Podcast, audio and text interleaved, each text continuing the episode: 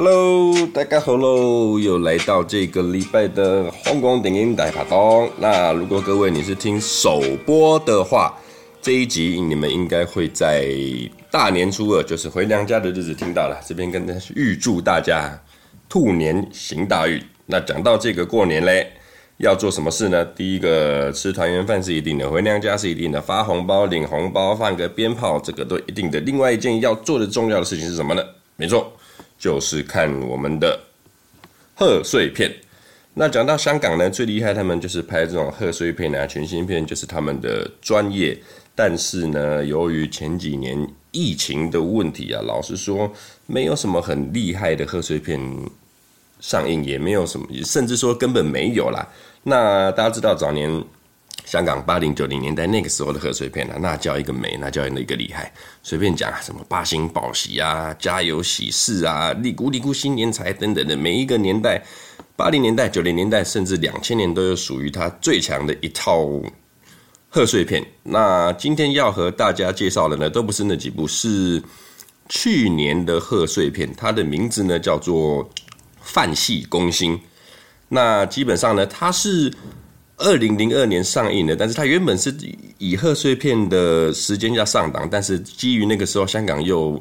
呃 COVID-19 的问题，所以电影院那时候没有开放，最后他们是延到了那一年的九月才上映，从过年一路延到了中秋节啦，但是他们还是以贺岁片的那个形式下去做播出。那戏名呢叫做“饭气攻心”这句话哈。基本上是源自于广东话的一个俚语啊，什么叫做“饭气攻心”？就是呢，他们在香港的世界啊，只要你吃饱了饭呢，就会有一个饭气，那个饭气呢，就会攻到你的心里面，让你假爸的爱困啊，要来困加中打困加暗这样子，所以叫做“饭气攻心”。那这一部片呢，当这时候有在台湾上映的那个时候，只是。呃，在台湾比较没有这么火红，可能是因为他们主演的演员在台湾并不是这么的有名，还不像什么刘德华、张学友等等的，大家都知道嘛。这部片哈，主演的是我们讲第一个主角啊，叫做黄子华，他呢是我的某个程度来讲是偶像。他虽然在香港电影界的作品算比较少，但是他在香港的脱口秀界呢，他可以说是脱口秀的。大魔王啊，脱口秀的第一把手。但是你们如果看到他的脸，你们一定在任何的很多香港电影都看过他，只是他都演一些比较比较不是主角的角色啦。那他在这一部戏呢演得很好。那其他主演的人呢，还有张继聪啊，也是这几年很多作品的。那有一个特别的人，他不是香港人，就是来自马来西亚的女神啊，林明珍。他在这一部戏里面呢，演的也是一个台湾人啊，他他的戏里面身份是台湾人，然后他在这一部戏也有一个很好的演出。其他演员像是王婉之啊、陈占文等等的，邓丽欣都是台湾比较不熟的演员。但是这部戏呢，剧情来讲哈，呃，相当简单，也非常的特殊，讲的就是呢，一家一个家庭里面有三兄弟，分别就是黄子华跟张继聪跟陈占文他们演的。啊，陈氏一家人，但是呢，他们的关系特非常之特殊。他们是，呃，这边不讲得太明了，下礼拜我们再一起讨论。他们就是一个有同父异母，又有异母异父异父异母异母异父异母同父异母这么很乱的关系。到时候你们自己再去看的一个关系之后呢，每一个人他们又有一个新的女朋友、旧的女朋友，但但是呢，关系啊特别的错综复杂。像是老大的前女友，然后是被老二的，就是哥哥啦，大哥的前女友被老二给拔走了，但是是已经分手三年之后，他才跟这个哥哥大哥的前女友在一起的。那之后呢，因为他们家有一个有一个不成文的规定，就是不管怎么样，我们一家人都要在，就算吵架也好，然后发生什么任何关系也好，怎样，我们每天晚上的八点都要。一起吃晚餐，对，香港人吃晚餐，不知道是他们家吃的比较晚，还是香港人都习惯这么晚吃晚餐，这我不是很了解。就是，但是他们规则就是这样子，一定要在晚上八点，不管怎么样，我们就坐下来，好好的吃一顿饭。然后这个这个规定啊，基本上呢，就是他们的妈妈定下来的，尤其是在重要的节日，举凡他们过年啊、中秋、端午等等这种最大的节日，一定要在更团圆，然后一起开饭这样。那基本上哈，这一部《饭戏攻心》呢，有很多的客串演出在里面，到时候你们可以一起去观察一下。那这部片哈，在制作的时候，基本上它是呃，今年是二三年了，他们在二一年的时候就已经杀青了，已经杀青了。那整部片呢，就是一个。贺岁片的时候要上档的部分，但是原本在去年要上映的时候就发生了疫情。刚才一开始有讲到嘛，那之后到了九月的中秋上映之后，这部片的票房呢就非常非常之好。那这部片呢，投资者。古天乐也是这部片的投资者，然后他据了解，当初也是在戏里面有一个角色啦，可是后面因为他们在拍戏的过程中不断的疫情的干扰啊等等的一些外来因素，导致档期的问题，他后面没有演出。但是他是一个投资者。那这一部哈《饭戏攻心》为什么会这个礼拜要想和各位聊到？因为这部片它其实是一个非常具有香港元素的的香港风气的一部贺岁片，就是。你要我讲哈，就是他非常的香港生活文化了，这么说，所以他也替这种非常香港式的港产喜剧哈，在贺岁片上映，他那时候在香港刚上映啊，他们在非假日的时间上映，通常不管香港啊、台湾任何地方上映，其实都会挑在周末啊，或者是假日，但不是，他们上映都是非假日的时间，但是上映之后没多久。见面就杀了一千万的票房，当然现在的一千万票房跟以前的一千万币值有差了，所以现在的一千万的票房已经算是当像当年的几百万那种感觉。但是呢，五天后、十天后，他们直接就冲到了三千多万。在香港，你现在要看到这么不算大陆哦，就只算香港的话，其实说真的，这种票房真是很厉害。那这部片呢，也算是黄子华他之前他自己有拍过一部。脱口秀特工的一部电影啊，他自己也打破自己的记录。然后时至那个时候，他们是九月上映的，到十月的时候，他们的票房已经超越了那个时候的记录是《长江七号》，他们超越了长周星驰的《长江七号》之后，到了香港最卖座的华语片第十三名，然后成功挤进了香港最高电影票房二十大华语片，一直到基本上这个二十大华语片里面哈。呃，以喜剧的部分，在这二十部里面，只占了七部，占了七部。那其中有六部都是周星驰星爷的作品，等于说哈，星爷在拍喜剧、在拍贺岁片这种二里这种等级是没有人可以跟他比拟的。在二十部的这种最大香港最高华语票房的电影里面，有七部的喜剧，周星驰就占了六部。那只有这一部《饭戏攻心》，《饭戏攻心》以港产喜剧的。模式就跟着周星驰一起冲进去这个二十大的港香港电影票房冠军啊！那基本上到最后呢，它的票房是冲到了七千多万啊，成为了香港第一部打破呃，算是也是破纪录的那个当年的票房电影，七千多万，成为史上最卖座的亚洲电影第二名。第二名，各位，你看这个纪录真的是非常之强。那我后面看了这部电影之后，我也觉得呃。他有那个实力的，他有那个实力。那基本上这部《饭戏攻心》哈，导演呢是陈永生导演的。那他是改编自，他是改编改编剧。他们原本是一个这部戏原本是一个舞台剧的，是用舞台剧的方式下去做呈现的。那也是陈永生导演编剧的。这个陈永生导演呢，他其实很特殊，他是一个电影导演、编剧，也是一个讲师。那他做的电影其实不算多啦。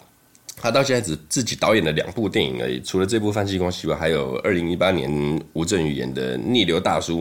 那那部《逆流大叔》呢，其实也是一部算是不错的电影，虽然我还没有看过，但是他们在那个那个那个年代，其实一八年那个时候，他们的评价也是相当不错，也有得到很多的奖项提名。那陈永生导演呢，他基本上。虽然他导演的作品不是很多，但是他编剧啊，他的编剧特别有感觉。他就是做这种喜剧很会写的，像这跟各位讲，譬如说《新扎师妹》